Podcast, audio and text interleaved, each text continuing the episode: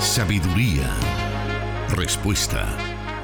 Eso encontramos en la palabra de Dios. Solución bíblica.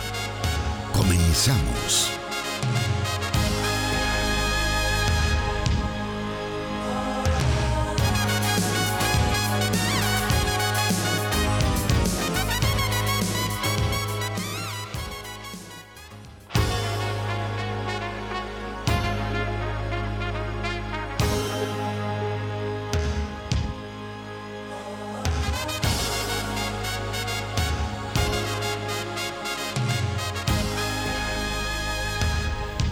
Nos sentimos muy agradecidos por la oportunidad que tenemos de llegar a usted una vez más en el programa Solución Bíblica. Este espacio que ya por más de un año hemos estado compartiendo con usted, donde nuestros oyentes de diferentes partes del mundo se comunican con nosotros y nos dan a conocer sus interrogantes, sus preguntas acerca del estudio diario de la palabra de Dios y acerca de situaciones que en el día a día nos rodean y de las cuales necesitamos obtener una guía para poder reaccionar nosotros de acuerdo a la voluntad de Dios como cristianos que somos. Y claro, esa guía, esa pauta, nos la da la palabra de Dios y por eso es que estamos aquí aprendiendo más y más en este su programa Solución Bíblica con el pastor Jonathan Medrano a quien le damos la bienvenida esta tarde. Bueno, un saludo muy especial para todos los oyentes de las emisoras de Corporación Cristiana de Radio y Televisión, también aquellos que nos conceden el privilegio de poder llegar a través de el internet. Donde quiere que usted nos escuche o nos vea, un saludo desde los estudios de Plenitud Radio en el occidente de la República de El Salvador. También saludamos a los oyentes que nos sintonizan en la hermana República de Guatemala a través de la estación Cielo FM. Estamos totalmente convencidos que la palabra de Dios está llegando a diferentes lugares, la instrucción de la palabra de Dios está llegando a tantos países, a tantas ciudades alrededor del mundo. Tenemos algunos oyentes que se reportan con nosotros en Italia, en Alemania, tenemos pues a otros oyentes, por ejemplo en la India, hace unos días estábamos revisando y eh, pues alguien que nos está escuchando en ese país. Asimismo, quienes nos escuchan en Latinoamérica y Estados Unidos. Gracias por estar conectados con nosotros martes a martes, cuando presentamos el programa en vivo a las 5 de la tarde. Luego también hay muchos medios por los cuales usted también puede seguir escuchando y aprendiendo de la palabra de Dios, como son las transmisiones en Facebook Live. Por cierto, queremos darle la bienvenida a quienes ya están conectados con nosotros por esos medios a través de las fanpage de Solución Bíblica, Plenitud Radio y Misión Cristiana Elim Santa Ana. Le invitamos para que vaya usted a su Facebook, busque esa transmisión y pues nos haga el favor de compartirla con todos sus contactos para que más personas puedan conocer del estudio de la palabra de Dios. Y bueno, también saludando a quienes nos escuchan por la plataforma del, del internet, de la radio en línea, en restauración.fm y plenitud.fm.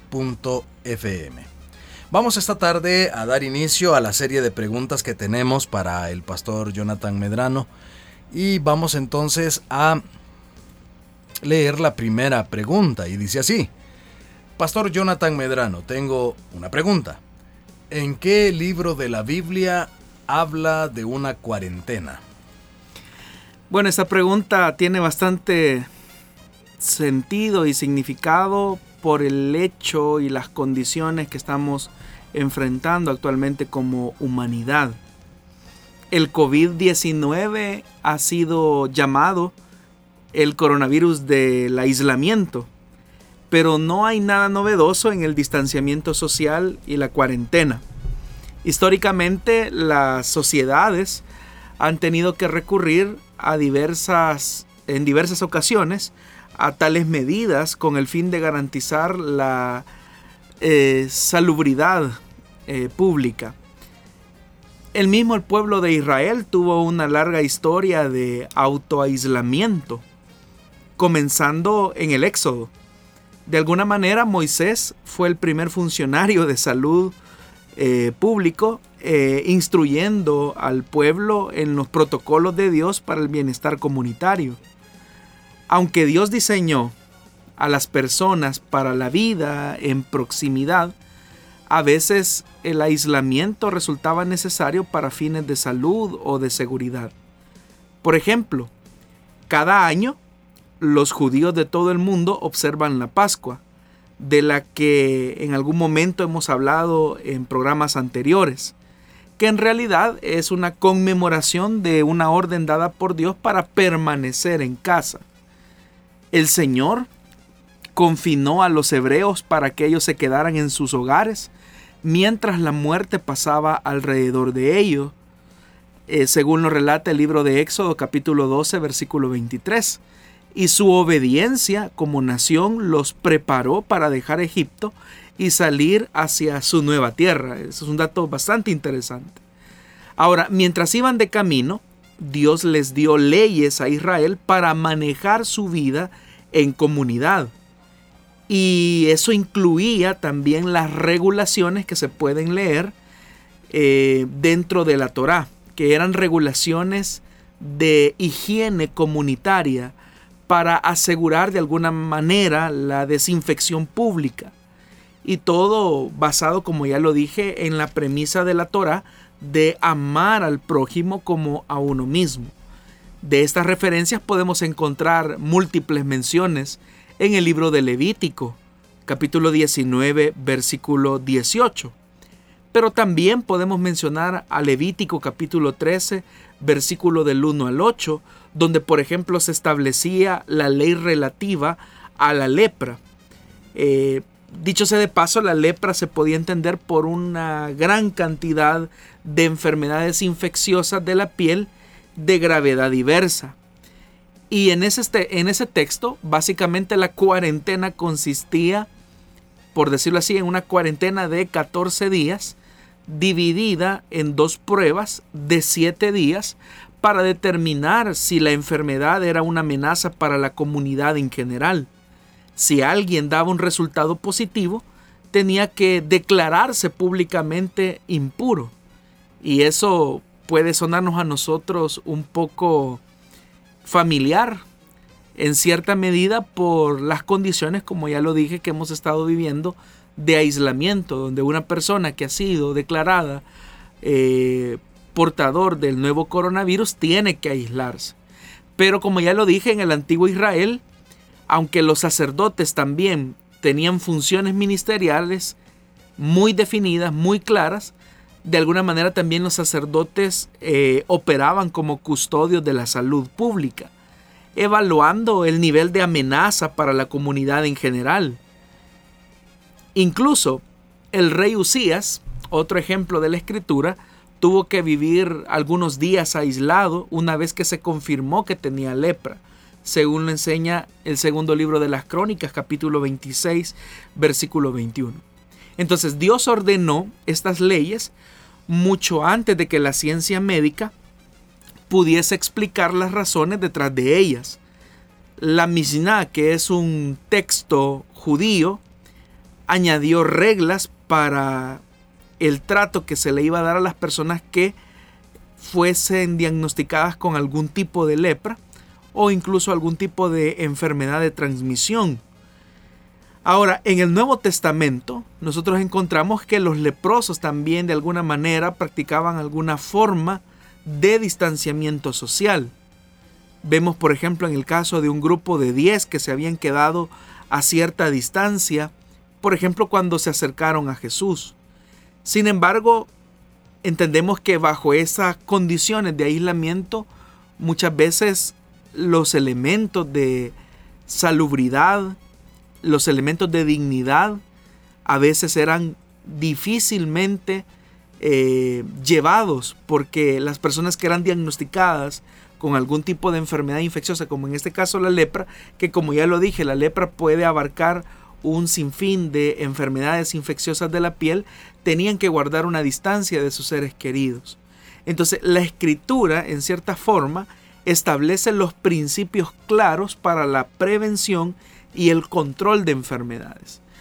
Ahora estamos viviendo también un periodo de distanciamiento social, un periodo de confinamiento que debemos nosotros de entender las regulaciones que las autoridades de salud nos están indicando, pero también debemos de entender que de esa manera nosotros protegemos a las personas más vulnerables como las personas de la tercera edad, las personas con algún cuadro de enfermedad que tienen algún tipo de padecimiento que pudiese colocar en una situación de riesgo a su salud. Estamos hablando de personas eh, diabéticas, por ejemplo.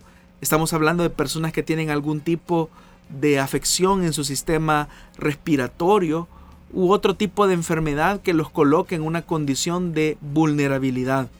Por esa razón, es que nosotros en una actitud cristiana debemos de tratar la manera de abstenernos de todo contacto físico. Es importante que aprendamos a tener cuidado no solamente de nosotros mismos, sino debemos de tener cuidado de las personas que nos rodean porque aún en la misma escritura nosotros encontramos algunos principios de aislamiento y distanciamiento social en razón o en virtud de cuidar la salud del prójimo, porque el fundamento de la ley y el fundamento del amor cristiano es precisamente ese, amar al prójimo como a uno mismo. Tal vez lo que a mí no me afectó mucho puede ser que a otra persona le signifique la muerte por eso es que debemos de cuidar y tomar todas las medidas necesarias para las actividades que realizamos en el día a día. Bueno, hablando sobre eso, pastor, sabemos que en los últimos días se ha incrementado los casos de coronavirus acá en el país, al menos acá en El Salvador han ido incrementándose. Un consejo que pudiéramos darle a nuestra audiencia en estos, eh, en estas festividades que aunque como cristianos las celebremos o no, pues siempre estamos ahí, ¿verdad? Eh, involucrados en las compras y otras cosas. ¿Cuál sería, cuál podría ser el consejo? Bueno, yo tengo la percepción que las personas están bajando la guardia realmente. Las personas están siendo muy flexibles en cuanto al tema de las medidas que se están tomando o que se deberían de tomar. Lo curioso de la época que estamos viviendo es que las festividades de fin de año permiten en alguna medida cierta libertad para adquirir bienes, para visitar a personas o familiares, pero esas, esos, esas transacciones comerciales, a veces esas visitas personales pueden significar un incremento en los casos de coronavirus, en los casos de contagios del nuevo coronavirus. Y eso puede significar incluso un nivel de riesgo para las personas que tienen algún tipo de complicación de salud. Aquí hay que mencionar algo que es importante y es que aun cuando tenemos la bendición de parte del Señor de haber enfrentado quizás en algún momento esta condición de salud, es importante que reconozcamos que mm, la inmunidad que pudimos haber adquirido en algún momento puede ser que no esté ya más en nuestro organismo y eso también nos coloque o nos exponga a contraer el virus nuevamente y lo que es peor, ser vectores de transmisión. Por eso es que debemos de cuidarnos. Es importante, estimados hermanos, que nos conduzcamos con responsabilidad, lavándonos constantemente las manos, utilizando de manera adecuada la mascarilla y tratar la manera de salir solamente si es necesario. Si no es necesario, tratemos la manera de evitarlo. Y hoy por hoy es importante también evitar todo contacto físico que, como ya lo dije, puede colocar en una situación de riesgo a una persona. Así que valoremos la vida, seamos sabios y prudentes, y en esa actitud de sabiduría y de prudencia también demostramos nuestro amor al prójimo. Bueno, es así como hemos dado inicio al programa Solución Bíblica de esta semana. Vamos a seguir con más. Hay algunas preguntas también, algunas preguntas que tienen que ver con respecto a algunos símbolos de, de la Navidad y todo eso. Vienen unas preguntas que tenemos por parte de nuestra audiencia respecto al tema, así que pendiente entonces para conocer qué es lo que la Biblia nos dice acerca de todo ello.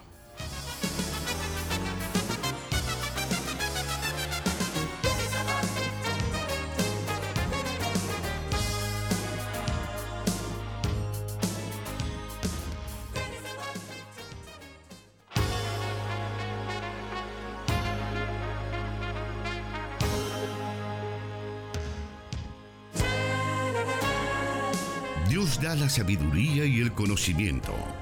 Solución bíblica.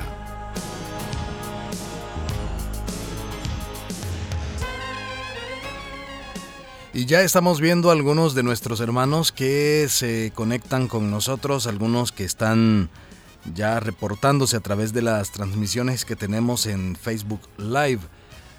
Algunos pues de ellos están enviándonos algunas preguntas y quisiéramos pedirle que usted pueda también decirnos de dónde nos está escribiendo, dónde nos está escuchando o nos está viendo, para que nosotros en un momento podamos hacer mención también a toda nuestra audiencia acerca de el lugar donde usted nos está sintonizando. Vamos a ir en estos momentos a la siguiente pregunta para esta tarde y dice así: ¿Existirá algún impedimento para que una persona con discapacidad mental pueda recibir la salvación, siendo que ellos no razonan, nos dice nuestro oyente? Bueno, hay un error en el planteamiento del problema, porque cuando interponen ya el problema de una discapacidad mental, están al menos sugiriendo que la conversión y el nuevo nacimiento es algo que se alcanza gracias a las capacidades de razonamiento, o de análisis y deducción que una persona pueda tener. Por lo tanto, para las personas que piensan de esta manera, es un problema si alguien que no tiene esas facultades eh, pueda obtener la salvación.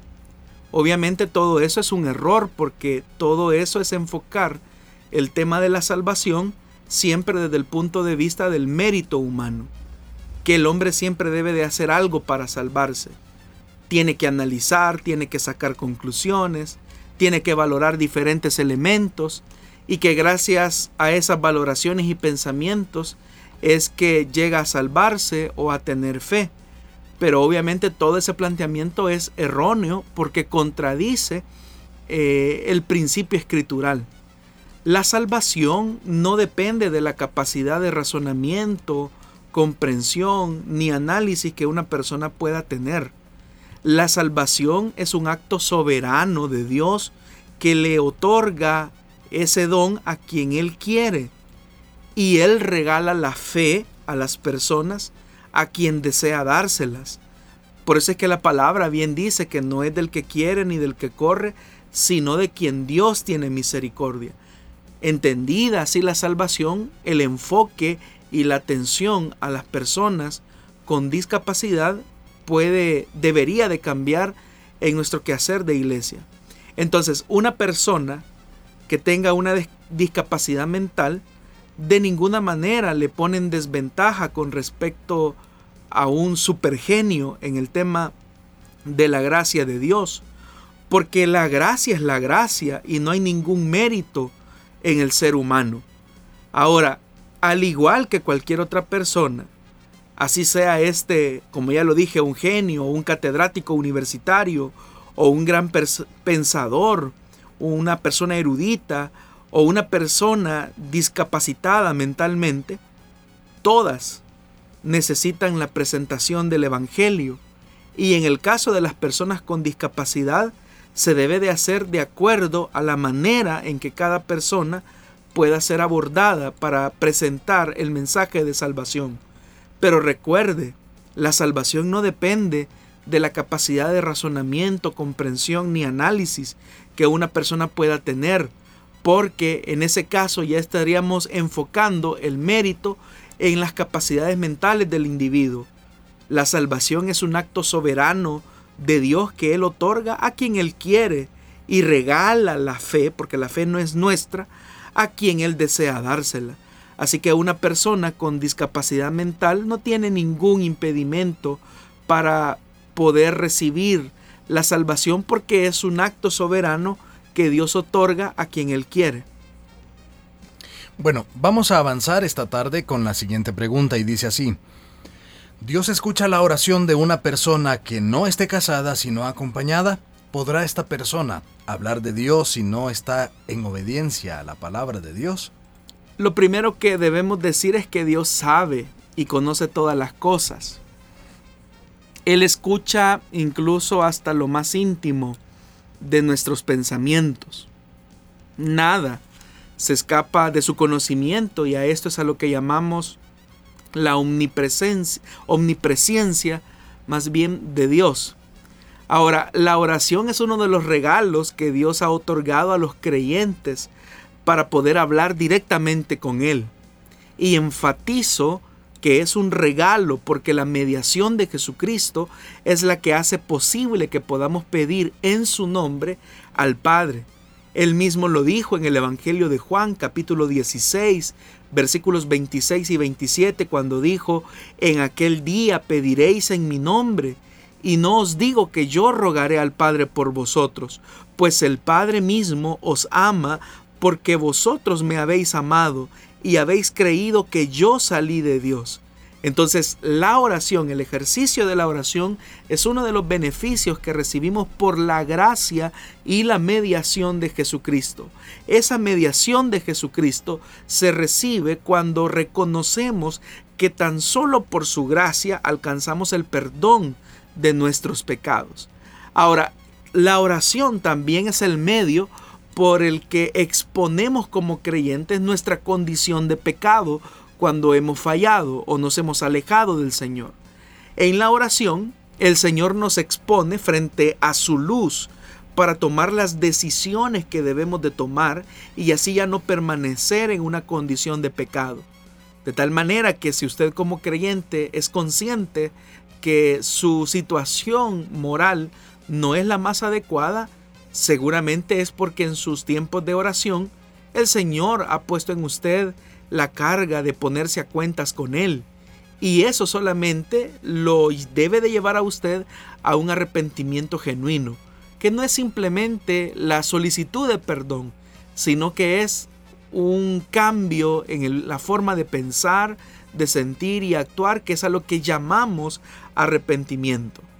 Ahora, si usted en una condición de fornicación como lo plantea, desea predicar, recordemos que lo más influyente en la vida de las personas es nuestra integridad frente a ellos. Los incrédulos podrán entender su mensaje o el mensaje que está hablando o predicando, pero lo que ellos no van a comprender es la contradicción en su vida frente al mensaje que usted está anunciando.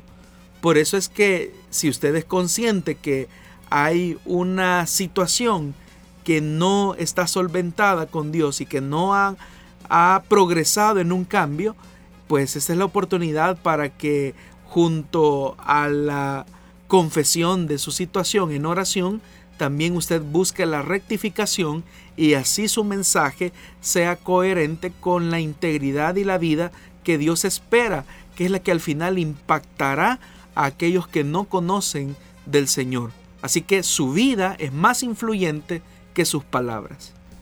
Aprovechando la oportunidad de esta pregunta, eh, Dios podría escuchar la oración de alguien que no, que no es cristiano. ¿Y qué podemos decir en cuanto a, por ejemplo, Juan 9:31? El ciego que había sido sanado por Jesús responde a los fariseos cuando dice, sabemos que Dios no escucha a los pecadores, pero sí a los piadosos y a quienes hacen su voluntad. Bueno, la aplicación de una sana hermenéutica nos conduce a entender que ese fue el argumento del ciego sanado, como usted bien lo dice, para demostrar a sus inquisidores que la persona que le sanó número uno, no tenía pecado, y estamos hablando del Señor, ya que Dios lo escuchó, demostrando con eso la autenticidad del milagro. Y lo segundo es que su defensa estuvo eh, basada en esa, en esa premisa. Si Jesús hubiese sido un pecador, el milagro no se hubiese realizado. Pero el milagro se realizó porque Jesús no era pecador, sino temeroso de Dios y hacedor de su voluntad. Pero aun cuando el ciego está manifestando esa verdad ante sus inquisidores, lo cierto es que también revela una verdad. Y es que el Señor escucha la oración de aquellos pecadores que se arrepienten y buscan por lo tanto su perdón por medio de su confesión de pecados. Si una persona, por ejemplo, persiste en vivir en una condición de pecado y aún así decide elevar oraciones, el Señor las oye obviamente en el sentido que Él tiene conocimiento de todo lo que pronunciamos, lo que pensamos o lo que decimos. Pero el Señor no responde a esas oraciones porque el motivo o la bendición de la oración es que el Señor con su luz nos da la iluminación para que cambiemos aquellas conductas que obviamente no están bien. Entonces el Señor escucha la oración del pecador que se arrepiente y a partir de su confesión, a partir de haber recibido el milagro del nuevo nacimiento, Dios, mediante Jesucristo, comienza a tener una relación con Él y el camino queda habilitado para que esa persona pueda comunicarse con Dios y así esas oraciones puedan tener efecto. Pero si una persona está al margen del sacrificio de Jesús o de la mediación de Jesucristo, si una persona está al margen del perdón y la redención, obviamente podrá hablar, Dios escuchará, pero no necesariamente responderá porque está al margen de la mediación de Jesús. Solamente aquellos que están bajo la mediación de Jesús, solamente aquellos que han recibido el perdón por Jesús, aquellos que han sido reconciliados en Jesús, son aquellos que tienen el camino libre y el acceso libre hacia el Padre. De tal manera que obviamente todos somos pecadores, todos hemos pecado. La Biblia dice que no hay justo ni aun uno. Y por eso es que necesitamos a un mediador, necesitamos a un sumo sacerdote y necesitamos un sacrificio perfecto que nos abra el camino hacia el Padre. Por eso es que el día que Jesús murió por nosotros en la cruz del Calvario, Él abrió ese camino para que todos aquellos pecadores que se amparan en su sacrificio puedan tener libre acceso a la presencia del Padre para expresar así sus necesidades y tener así una relación íntima con el Padre. Seguimos con el programa Solución Bíblica. Volvemos con más de las preguntas que usted ha realizado a través de los diferentes medios que ponemos a su disposición para que se comunique con nosotros, los cuales estamos mencionando en el transcurso de nuestras programaciones y también de este programa. Siga conectado con nosotros.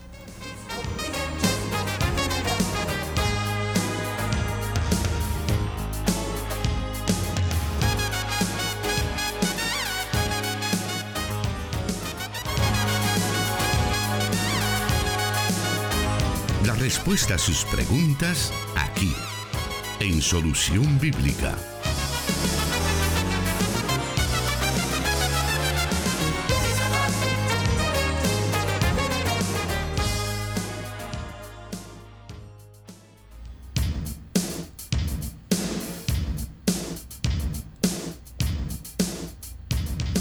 Y tal como lo mencioné hace unos instantes, tenemos ya a varios hermanos que se comunican con nosotros por los diferentes medios. Uno de ellos es el WhatsApp de Plenitud Radio 78485605 y por ese medio se reporta con nosotros el hermano Marlon desde San Salvador. Así que saludos hermano Marlon, gracias por estar pendiente de nuestro programa. También a través de el WhatsApp de restauración nos están eh, también pues escribiendo algunos mensajes. El WhatsApp de restauración es el 7856-9496 y por ese medio nos dicen Eh, bendiciones hermanos y nos hace una pregunta con respecto a su divorcio, esta persona, ¿verdad? Y bueno, vamos a tratar de responder en la mayor brevedad posible, pero gracias por estar eh, conectado o conectada con nosotros. Vamos también ahora a la transmisión que tenemos en la fanpage de Plenitud Radio. Y por ahí nos está saludando Daniela López y nos hace una pregunta. Gracias, ella nos escucha en San Bartolo y Lopango. Norma Tino nos saluda también, Dios les bendiga, es un gusto escucharles. Manuel Ger dice, Dios les bendiga en gran manera, amados hermanos. Marlene Montoya, bendiciones desde Los Ángeles, California, Dios siga obrando y usándoles. También nos están escribiendo por acá, siempre en la fanpage de Plenitud Radio, Almita Cortés y nos dice, Dios les bendiga hermanos Jonathan Medrano y Miguel Trejo, acá ya lista para aprender y muy agradecida con nuestro Padre Santo por otra oportunidad más. También nos escribe María Sol, gracias hermano por su mensaje, Dios le bendiga, nos dice. Sandoval Lucitas nos dice, gusto oírles hermanos, gracias a Dios por este programa tan importante, hermoso para nuestras vidas desde Italia a las 24.12 nos dice. Entiendo yo, o entendería yo que es la hora por allá, pastor. Sí, seguramente. Nos dice adelante en la obra del Señor. Cristina Matías nos dice Dios les bendiga hermanos. También Ana Ramos Magaña nos está escribiendo. Cristina Matías desde Houston, Texas. Hermanos, bendiciones, gracias por compartir solución bíblica. Son de mucha bendición, siempre aprendo con ustedes. Franklin Rodríguez también nos escribe. Buenas tardes, buenas tardes hermanos. Eh, y nos hace, nos dice una pregunta que vamos a tomar nota de ella acerca del seno de Abraham. Esther Mireles nos dice bendiciones hermanos, les vemos desde Fort Wayne. Aprendiendo más con su programa, Dios les bendiga, nos dice Esther Mireles. Gracias por estar reportándose con nosotros. También sabemos que nos están escribiendo en la fanpage de Solución Bíblica y Misión Cristiana de Lima en Santa Ana. En unos minutos más vamos a dar lectura también a esos importantes mensajes. Queremos enviar también un saludo muy, muy especial a Tito Cibrián también, pastor. Sí, bueno, él es un fiel oyente del programa y también eh, oramos por él para que el Señor eh, le sane por completo. Así que un saludo al hermano Tito Cibrián, que es fiel oyente del programa Solución Bíblica. Muy bien, vamos a irnos entonces a la siguiente pregunta de esta tarde y dice así, y ahora a tomar nota todos y pues los que ya fueron de compras, de luces y todo eso, ¿verdad? Porque dice esta pregunta, ¿Es pecado colocar un árbol de Navidad siendo cristiano? ¿Y cuál es el verdadero origen de esta fiesta? debemos celebrarlas los creyentes, nos dice el hola oyente. Bueno, el Nuevo Testamento, estimados oyentes, no nos dice nada preciso de la fecha de nacimiento de nuestro Señor. Y tampoco contiene ordenanza a los cristianos para celebrar ni esta ni cualquier otra fiesta de carácter religioso. Las únicas fiestas bíblicas fueron en el Antiguo Testamento y ya cesaron con la venida de Cristo. El mismo escritor a los Hebreos en el capítulo 7, versículo 12 dice que porque ha cambiado el sacerdocio es necesario también que se haga un cambio de ley. Eso es lo que dice el escritor a los Hebreos. Entonces ya no hay una necesidad de seguir celebrando las fiestas del Antiguo Testamento y, del Antiguo Testamento y menos de el Nuevo Testamento. Ahora, ¿cómo nació la fiesta de celebración de la Navidad? Bueno, hay que entender y ubicarnos en los progresos o los procesos más bien históricos que el cristianismo ha llevado en la definición de su identidad como tal. Esta fecha que conocemos como 25 de diciembre, día en el que tradicionalmente se celebra eh, en la mayor parte del cristianismo eh, lo que se conoce como el natalicio del Señor Jesucristo o la Navidad, eh, realmente fue una fiesta pagana. que se celebraba en Roma cada 25 de diciembre, instituida por el emperador Aureliano en honor al nacimiento del inconquistable Sol, o para celebrar el natalicio del invicto Sol. Es decir, esa fecha en el Imperio Romano se celebraba o se daba un honor al inconquistable Sol o para celebrar el natalicio del invicto Sol específicamente. Esto porque se celebraba el, solsticio de invierno, es decir, el Sol está, está más cerca del ecuador y las noches son más cortas y las horas del día se prolongan un poco más. Y los paganos celebraban la victoria del dios Sol sobre el dios de la oscuridad en esa fecha 25 de diciembre. Ahora hay que recordar que de junio a diciembre el Sol está más lejos del ecuador, por lo que las noches son más largas y las horas del día son más cortas. Ahora, mientras el paganismo rendía culto al dios Sol el 25 de diciembre, los cristianos decidieron no unirse a esa celebración, sino que en su lugar eh, celebraban el mayor de todos los milagros, que fue el de la encarnación o nacimiento de Jesucristo, con la finalidad en cierta forma de contrarrestar esta fiesta pagana. Y escogieron esa fecha por ser el, el solsticio de invierno, el día solar menor del año.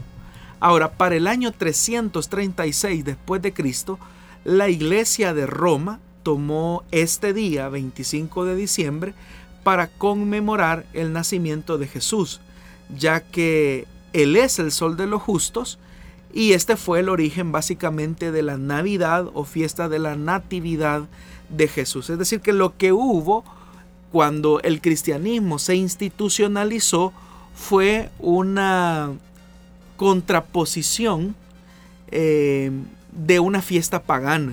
Es decir, con la finalidad en un primer momento de contrarrestar la fiesta dedicada al sol, los cristianos decidían ese día celebrar el nacimiento de Jesús. Pero cuando el cristianismo se institucionaliza, es decir, cuando el cristianismo se convierte en religión oficial del imperio y de ser un movimiento da paso a lo que se conoce como la cristiandad, es cuando por eh, edicto imperial el 25 de diciembre se decreta como un día de celebración al nacimiento de Jesús. Ahora, otra costumbre pagana que se agregó a esto eh, fue la, el tema de la Saturnalia romana. En el mundo romano hubo un tiempo de alegría popular y de intercambio de regalos, que curiosamente se daba entre el 17 de diciembre al 24 de diciembre, lo que también influyó en la manera en que hoy se celebra dicha fiesta. Es decir, que usaron el dar regalos a los niños y a los pobres y el adornar las casas, valga la redundancia, con adornos de color verde y algunas luces. Lo mismo que el uso de árboles de pino verde como símbolo de sobrevivir para siempre. Y hacían comidas especiales para la ocasión, se saludaban unos a otros y se juntaban en comunión para celebrar el día dedicado al dios Sol. Pero cuando el cristianismo se institucionalizó por, eh, por, esa posición que, ocupó dentro del imperio después del el 325, todas esas costumbres eh, dentro del paganismo se adaptaron a las costumbres y a las prácticas de la cristiandad de esa época. Ahora, esta práctica eh, pagana, como ya lo dije, se mezcló con el cristianismo y se extendió por Alemania, Britania, por toda la parte de Europa Central y tomó mayor empuje al combinarse con la fiesta de Año Nuevo. Ahora, sin embargo, en los Estados Unidos esta tradición era totalmente prohibida en tiempos de la colonia. Lo mismo en Inglaterra, eh, ya en una etapa posterior, posterior, y esto por la objeción de los puritanos debido al origen pagano de la fiesta. Es decir, que con la llegada de lo que se conoce como eh, el puritanismo, con su deseo de ser fieles al mensaje de la palabra, ellos rechazan estas celebraciones porque entienden que su trasfondo tiene un origen pagano. Y eso pues fue así incluso en las colonias puritanas que se establecieron en los Estados Unidos. Ahora, a mitad del siglo XIX, estamos hablando de 1850, la celebración de la Navidad se hizo popular y se comercializó. Los negocios comenzaron a darle importancia al ver el aumento de sus ventas en esa época. Ahora, ¿qué podemos decir eh, acerca de las perspectivas que, por ejemplo, los reformadores tuvieron acerca de esta fiesta? Mencionemos algunos ejemplos como el caso de Martín Lutero, eh, Ulrico Zwinglio o Juan Calvino. ¿Cuál fue la postura de estos tres pensadores eh, cristianos en relación a la fiesta de la Navidad? Ellos tenían curiosamente perspectivas diferentes en cuanto a la celebración de la Navidad que sigue vigente hasta hoy en día. Por ejemplo, Martín Lutero se aferró al principio normativo en la adoración, es decir, que se acepta todo lo que la escritura no prohíbe. El alemán se sintió enteramente justificado a la hora de celebrar la encarnación de manera especial una vez al año. Él no vio nada negativo en el hecho de conmemorar que un día Jesús se encarnó eh, siendo la máxima expresión de la revelación de Dios a los hombres. Y algunos creen eh, ampliamente que fue Martín Lutero la primera persona en decorar los árboles navideños con algún tipo de luz. Dicen que cuando Lutero caminaba a su casa una tarde de invierno, eh, componiendo un sermón, él quedó maravillado por el brillo de las estrellas entre los árboles. Y para tratar la manera de capturar esa escena tan bella, él junto a su familia levantaron un árbol en el cuarto principal y ellos comenzaron a colocar ciertos adornos en el árbol adentro de su casa. Y ese árbol eh, simbolizaba por algún por, por un lado eh, la impresión que Lutero tuvo de ver las luces las luces de las estrellas en eh, perfecta combinación con los árboles en aquella tarde de invierno cuando él se quedó impresionado por ese paisaje. Y de alguna manera él quiso traer ese esa belleza de la noche de la llegada de la noche como también eh, retratar la manera de representar la belleza que pudo haber sido el día en el que Jesús nació. Entonces, esa, como, como digo, eh, es una de las historias que se cuentan acerca de Lutero y su relación con la Navidad. Ahora, por el otro lado, en el caso de Zwinglio, él era más radical de los, de los tres reformadores, era el más conservador, si podríamos decir.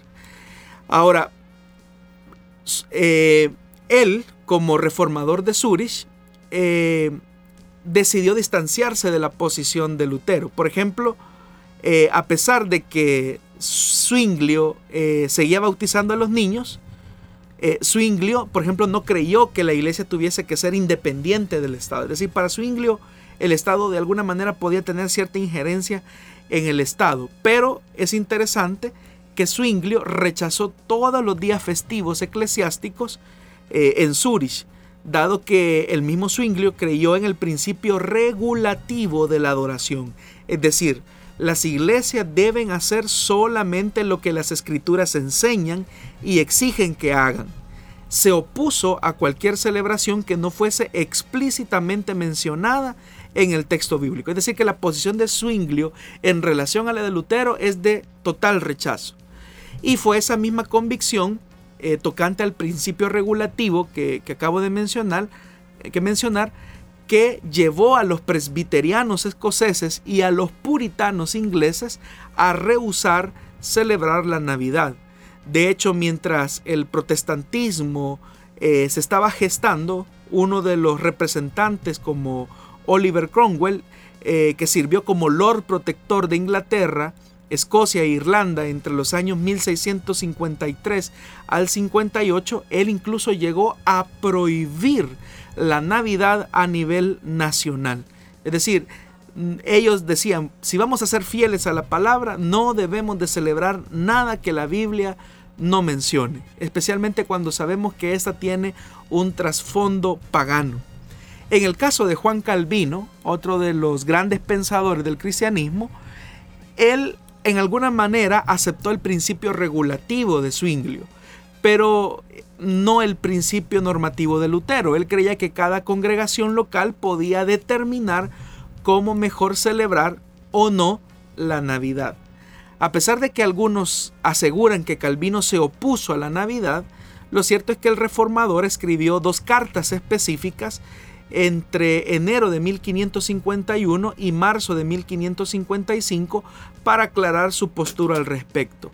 En la carta de enero de 1551 explica que las autoridades de Ginebra ya habían abolido la celebración de los días festivos antes de que él llegara a la ciudad y dice en términos explícitos que él mismo, a nivel personal, sí celebró el nacimiento de Cristo. Es decir, que aunque Calvino, aunque ya había una postura dictaminada en Ginebra, él dice, lo cierto es que, hermanos, yo sí celebré eh, esta fiesta eh, que nosotros mismos hemos abolido. Es decir, que Calvino hasta cierto punto está haciendo una confesión. Algo así como algunos creyentes que en teoría rechazan la Navidad, pero en la práctica, eh, en su privacidad, la celebran. Ahora, según el francés, eh, estoy hablando de Calvino, estas cuestiones son asuntos de indiferencia. Él así lo cataloga. Son asuntos de indiferencia. Cada iglesia puede tomar la decisión que sea después de haber meditado sobre el tema.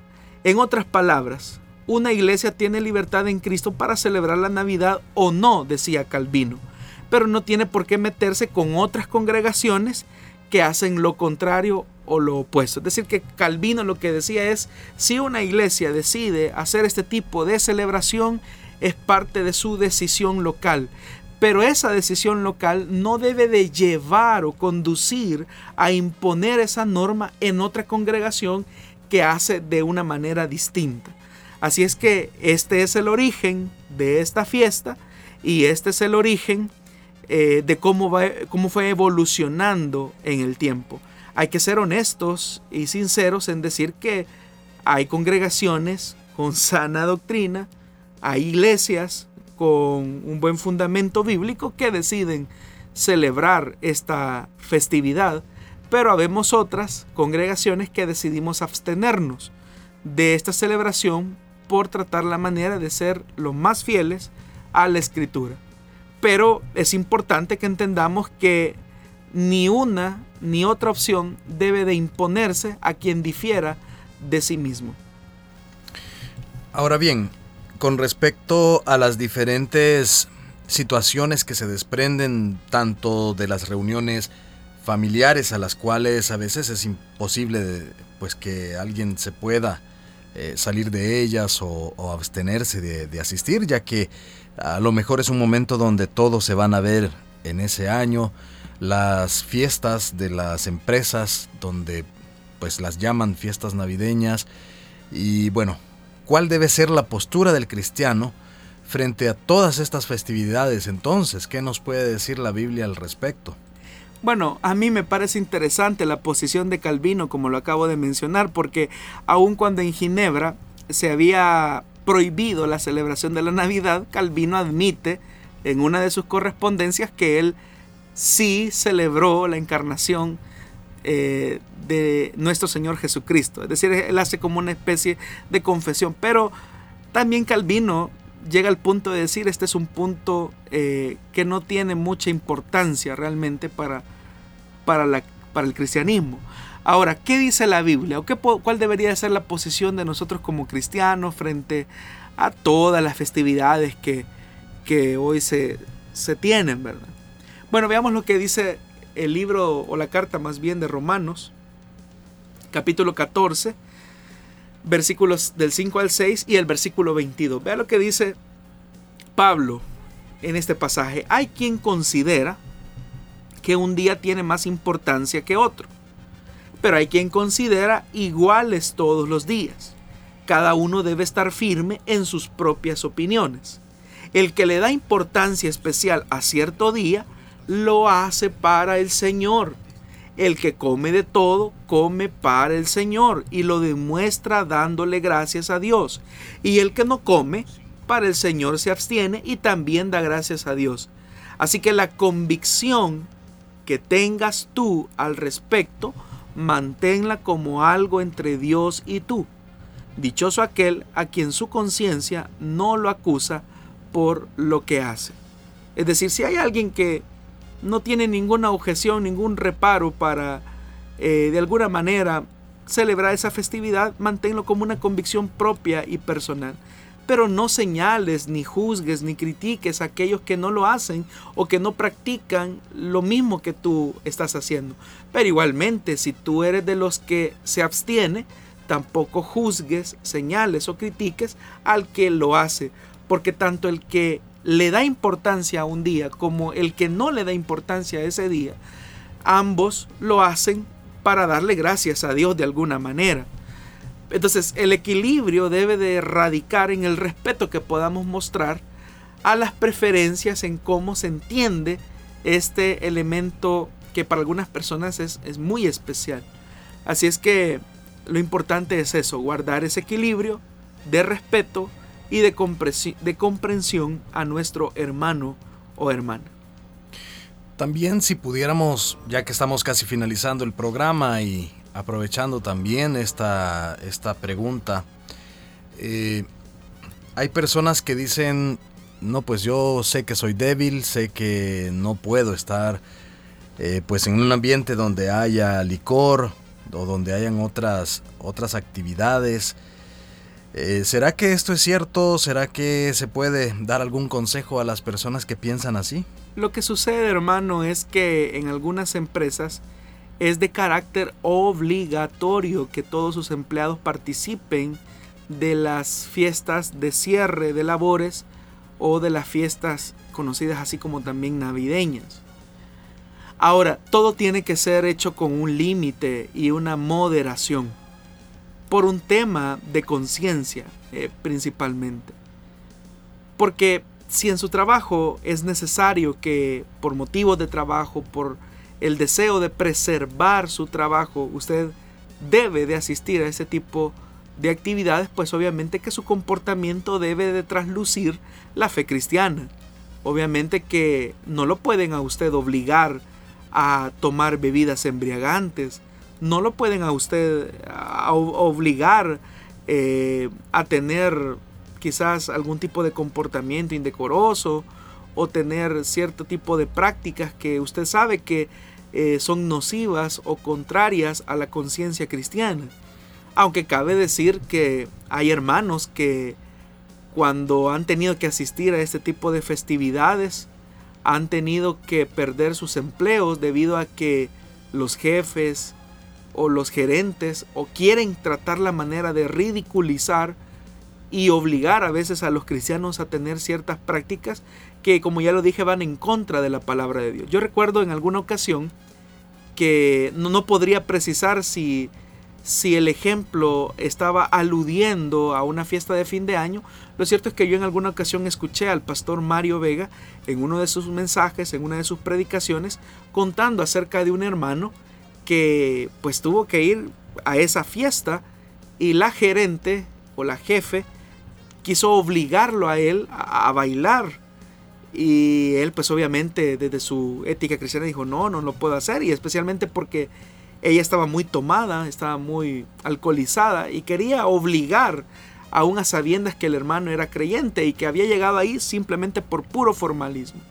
Pero al sentirse ella como avergonzada porque el hermano estaba rechazando su invitación de ser parte de su circo, ella le amenazó y le dijo que si no bailaba con ella, recuerdo según lo cuenta el pastor en esa prédica, pues lo iba a despedir. Y él obviamente se plantó firme. Él dijo, bueno, no, no lo voy a hacer. Y efectivamente, según el pastor Mario lo, cuenta en ese mensaje, eh, eso significó el despido del hermano, ¿verdad? Por no haber accedido a los comportamientos de una jefe que estaba ya completamente alcoholizada. y que quería pues ridiculizar en cierta medida las convicciones del hermano. Obviamente que a eso es a lo que uno se expone cuando está en un ambiente así. Obviamente no todos los jefes son así. Hay jefes incrédulos que entienden, ellos saben, yo sé que ustedes hermanos le pueden decir y sé que no participa de esto. Solamente llegue y haga un acto de presencia y usted después puede disponer de su tiempo. Entonces, lo que quiero mencionar es que no podemos siempre aislarnos del mundo. O sea, no podemos siempre evadir la responsabilidad que muchas veces nuestras competencias laborales nos exigen. Pero aún en esos ambientes tan hostiles, podemos marcar la diferencia mostrando una actitud cristiana sobria, una actitud cristiana de dominio propio, y eso va a generar un impacto en las personas que nos rodean porque saben que nosotros tenemos una visión de la vida que no es la misma de ellos. Así es que debemos de cuidar a toda costa nuestro testimonio porque como ya lo dije en una pregunta anterior, lo que más influye significativamente en la vida de las personas no son las palabras, sino nuestras acciones frente a ellos. Ellos podrán entender eh, cognitivamente el mensaje del Evangelio, pero será para ellos más impactante cuando ese mensaje que ha transformado nuestra vida se hace visible frente a ellos. Así es que en esta época, que es una fiesta eh, que se repite año con año, es un tiempo para también iluminar con nuestro testimonio la vida de otros. Así es que no tengamos temor. Podemos ser luz aún en medio de la oscuridad y podemos mantener nuestras convicciones aún en medio de aquellos que se oponen a la verdad del Evangelio. Estamos por finalizar el programa, no sin antes revisar algunos de los comentarios que usted nos ha dejado también en la fanpage de Misión Cristiana Elim Santa Ana. Sofía María Vanegas nos está saludando y nos dice me ha gustado mucho este análisis.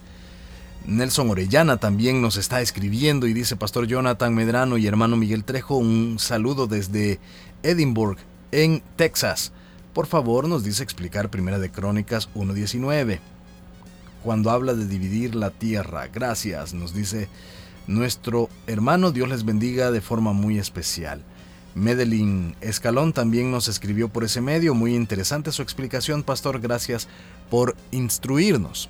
Vamos a ir también a la fanpage de Solución Bíblica, donde también hemos estado transmitiendo este programa y por ese medio nos están escribiendo y nos dicen así.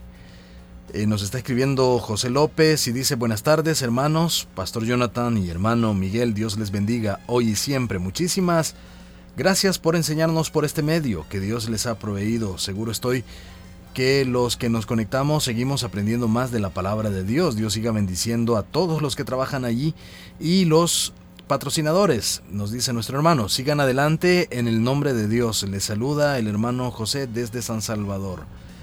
Por ahí también nos está eh, saludando también Rafa Chávez y nos saluda desde Hilo Vasco, diciéndonos hermano Miguel Trejo y hermano Jonathan Medrano interesantes temas donde crecemos escrituralmente. El hermano Julio Martínez también nos escribe Saludos hermanos Jonathan y Miguel, nos gozamos con este programa pues aprendemos más del Señor. Y Marta Elisa de Salazar también nos saluda, Dios les bendiga, saludos desde Roma, Italia, nos dice nuestra hermana. Gracias por estar ahí pendiente eh, de este programa y esos son algunos de los mensajes que, que tenemos y ya finalizando este programa, Pastor Jonathan, queremos también agradecerle a usted porque siempre está acá presente para darnos la oportunidad de aprender más de la palabra de Dios.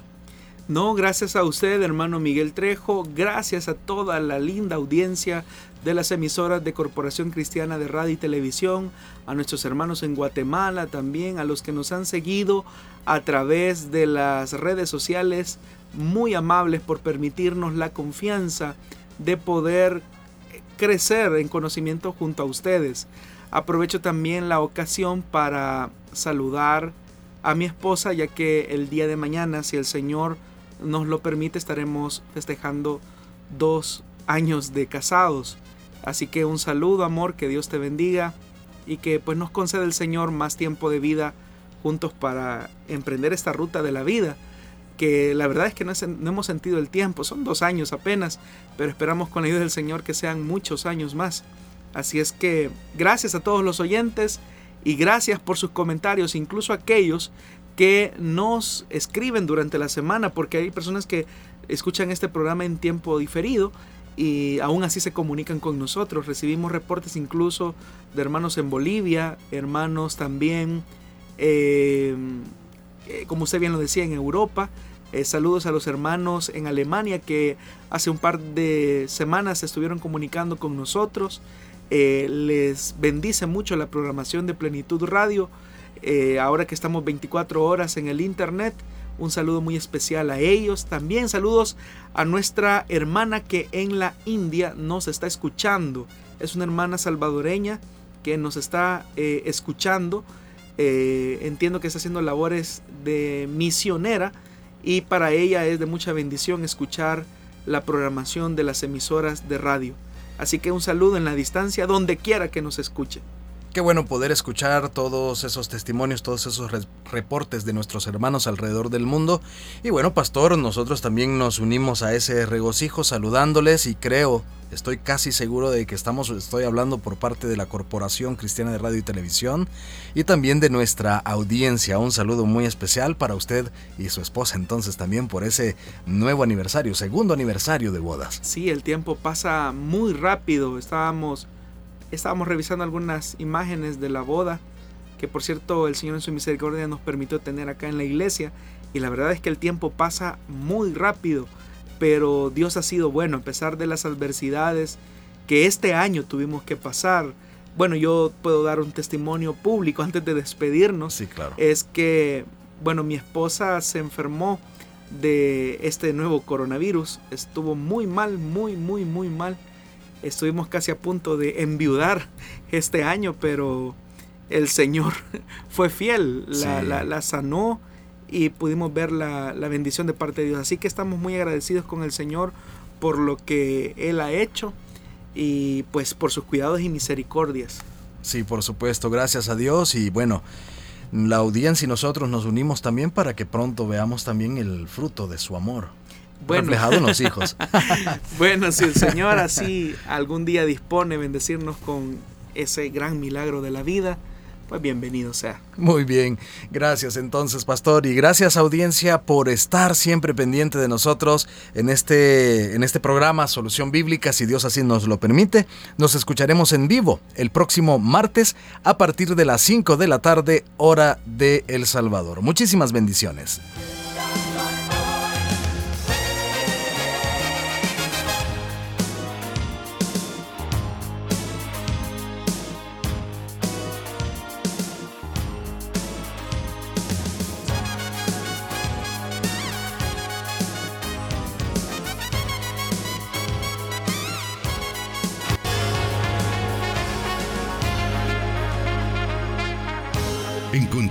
Respuesta en la palabra de Dios.